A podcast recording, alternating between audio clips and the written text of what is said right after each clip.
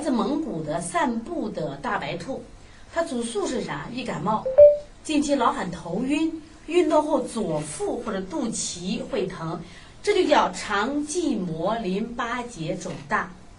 肠系膜是啥？就是肠子后面有的系膜，知道吧？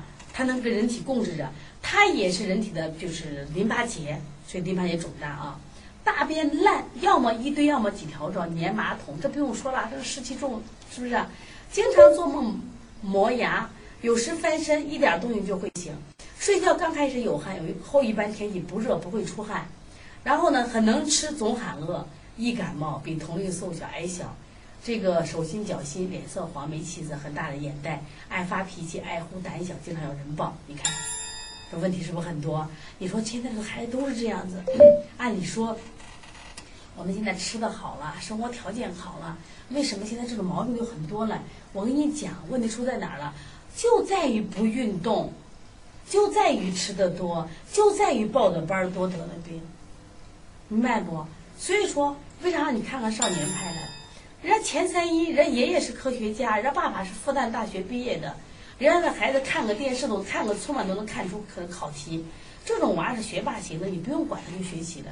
我们更多人的孩子是普通人的孩子，能不能不要给压力？还有我们现在好多家长都是当医生的，为啥都当医生？都洁癖嘛，哦，一天让孩子洗十几次手，不停的喊洗手洗手洗手，脏的很脏的很，这种限制，这种过度的让洗手，都会让孩子生病的，明白不？所以这个孩子现在你看不用说，他很能吃，总喊饿。大家看一下他的舌头，舌苔厚不厚？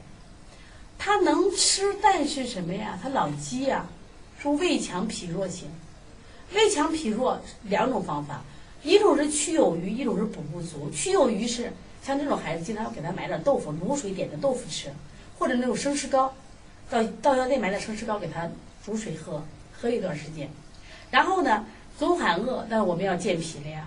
就是去有余，它有胃火要去，还有内庭穴，就是去有余。总喊饿，那你可能要补脾经啊，多足三里，要健脾了。关键这个孩子你看舌苔多厚，但是他还是什么呀？大便又烂得很，说明脾功能是弱得很，他吸收差得很。那这个孩子为什么还会出现做梦磨牙？你看他舌头鼓不鼓？这个孩子也腹胀，腹胀，你看肚子鼓，舌鼓必腹胀，舌苔那么厚，而且他的鼓胀，你看舌苔厚还是实胀。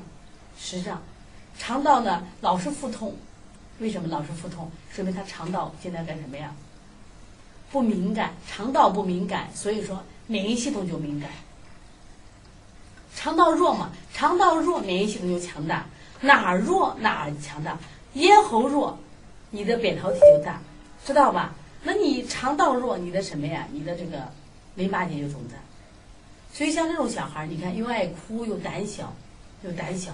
爱发脾气，所以这个小孩呢，我也先调气，要调气啊，先把舌头调平了，舌头先调平了，怎么调？你像补脾揉板门，知道吧？清肺平肝，清肺平肝主要是生讲生的，就黄元玉的气机理论。然后呢，搓摩胁肋，分府阴阳，摩丹田，啊，这把这些天做上啊，敲大腿内外肝胆经，让他跺脚，跺脚出去玩儿。